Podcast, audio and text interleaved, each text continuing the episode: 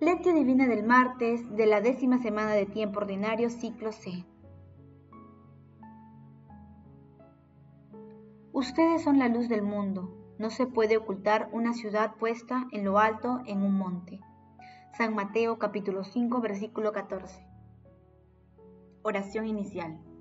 Santo Espíritu de Dios, amor del Padre y del Hijo, ilumínanos con tus dones para que podamos comprender los tesoros de la sabiduría que Jesús nos quiere revelar en este día.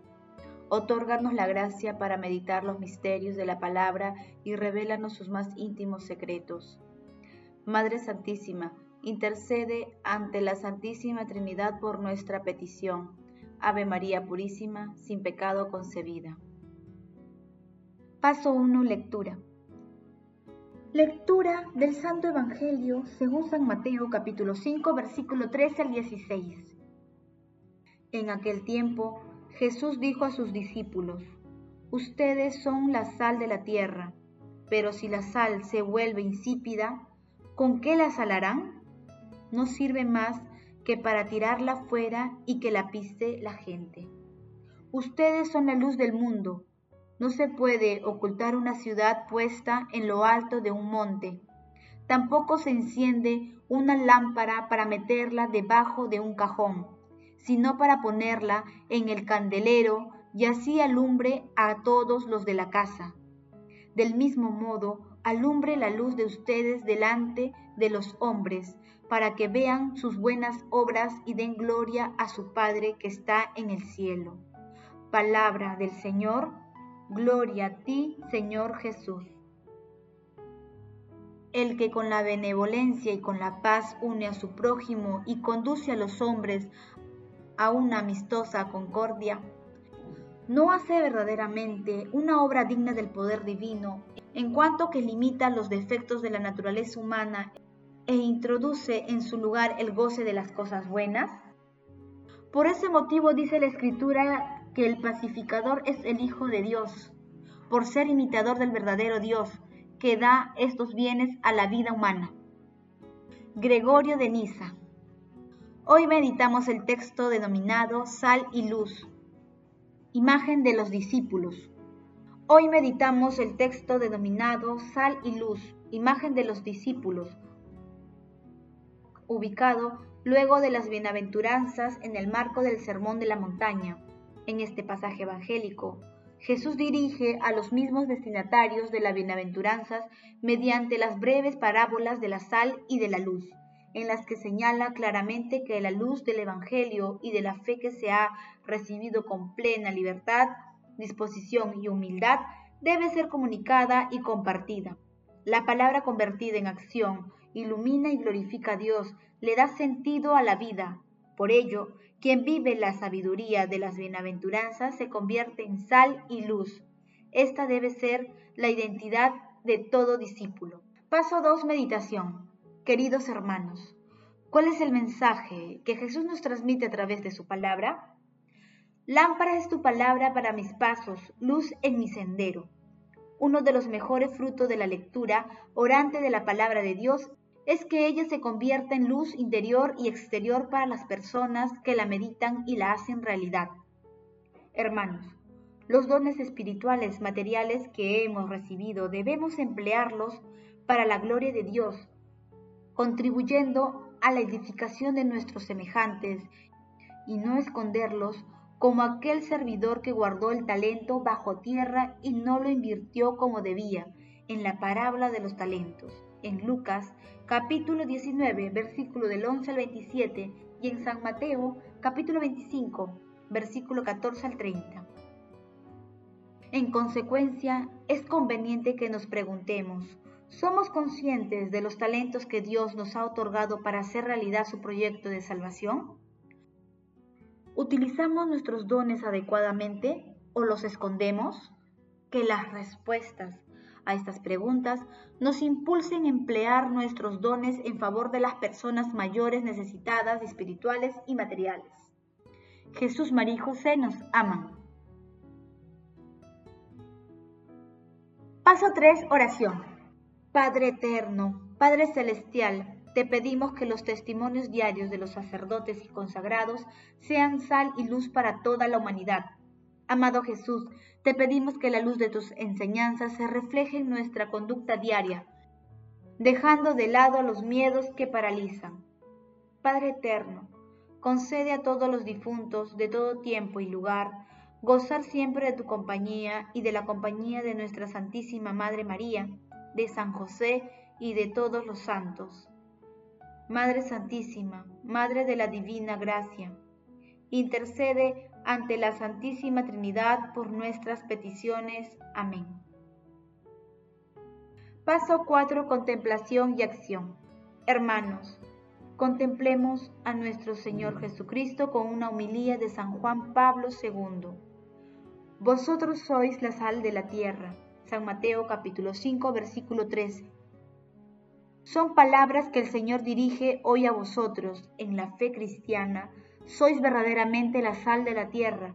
Vosotros que habéis acogido en vuestro corazón el mensaje salvador de Cristo, sois pues sal de la tierra porque habéis de contribuir a evitar que la vida del hombre se deteriore o que se corrompa persiguiendo persiguiendo los falsos valores que tantas veces se proponen en la sociedad contemporánea.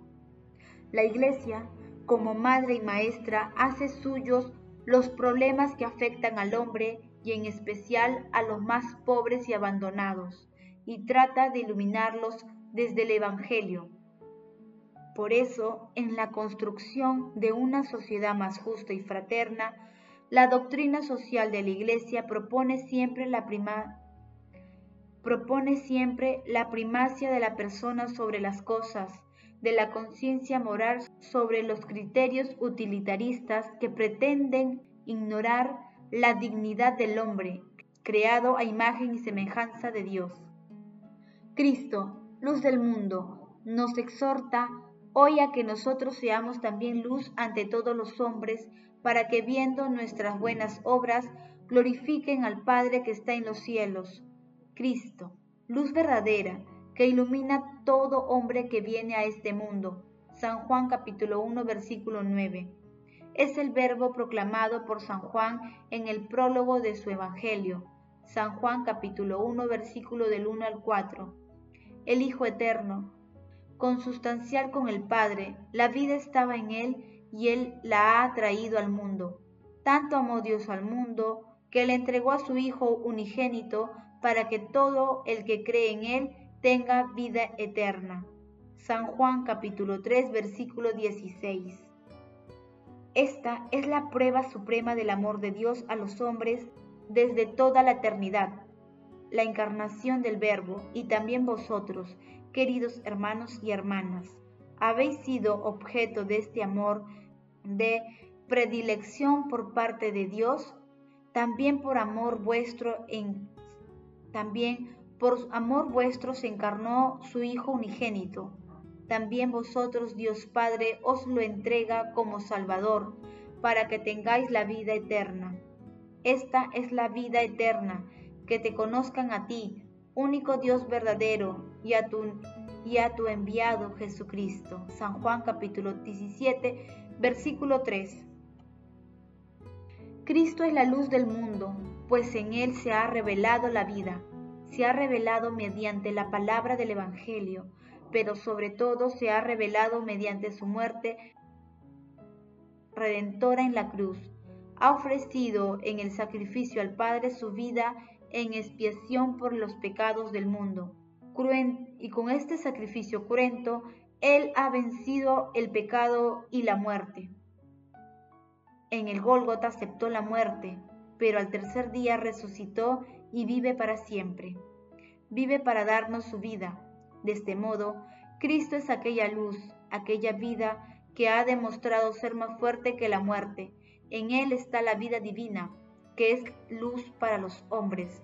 Cristo, luz del mundo, os está enviando hoy a vosotros hermanos y hermanas, descendientes de los antepasados, os está enviando a vosotros en el camino de la vida. Este es el camino de la verdad, es el camino de siempre y de la nueva evangelización. También vosotros, queridos hermanos y hermanas, gracias al Evangelio habéis recibido la luz y estáis llamados a dar valientemente testimonio de ella. Cada uno de vosotros ha de sentirse llamado a ser sal de la tierra y luz del mundo. Habéis de ser sal que preserva de la corrupción y que da sabor a los frutos de la tierra. Habéis de iluminar a los que os rodean mediante vuestra caridad, caridad que es amor a los demás como Cristo nos ha amado. Esto es la evangelización de ayer, de hoy y para siempre. Que la Virgen de Guadalupe os proteja y sea la estrella que os guíe en vuestro camino para que seáis siempre sal de la tierra y luz del mundo. Hermanos y hermanas, qué hermoso es reunirse para celebrar la misma fe, la misma vida en Cristo. Vosotros, sino también los sembradores de las palabras de Jesús, para ser discípulos a todas las gentes, es decir, apóstoles de la nueva evangelización, porque, porque en virtud de nuestros bautismos estamos llamados Qué hermoso es reunirse para celebrar la misma fe, la misma vida en Cristo, la misma Eucaristía. Queridos hermanos, pidamos diariamente la intercesión del Espíritu Santo para que nos conceda la gracia de reconocer los dones de Dios, los dones que Dios nos ha confiado y emplearlos de acuerdo con las enseñanzas de nuestro Señor Jesucristo. Glorifiquemos a la Santísima Trinidad con nuestras vidas. Oración final. Gracias Señor porque tu palabra nos conduce por caminos de paz, amor y santidad. Espíritu Santo, ilumínanos para que la palabra penetre lo más profundo de nuestras almas y se convierta en acción. Dios glorioso, escucha nuestra oración. Bendito seas por los siglos de los siglos. Madre Santísima, intercede ante la Santísima Trinidad por nuestra petición. Amén.